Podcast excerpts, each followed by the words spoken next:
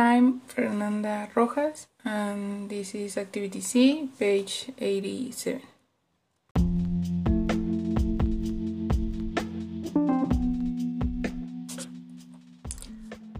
Have you ever had a, to advertising something? Which medium did you use? Um, in the past semesters, I sold my English book and posted them on the, the campus Facebook page. Which method of advertising are you most influenced by and why?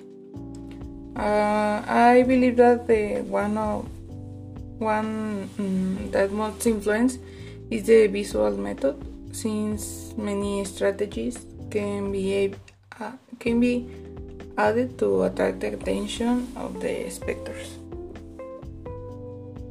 Um, what do you think makes an advertisement or commercial successful, um, they must have a lot of work behind them and know who they are tar tar targeting in order to have a strategy and the ad must be striking and informed in a conscious way.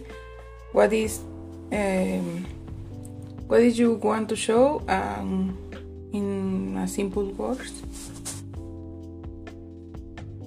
Do you remember any amusing or interesting advertising commercials?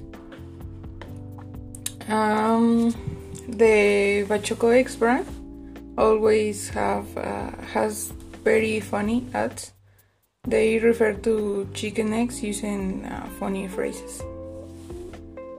Would you like to get a job in advertising? Why or why not?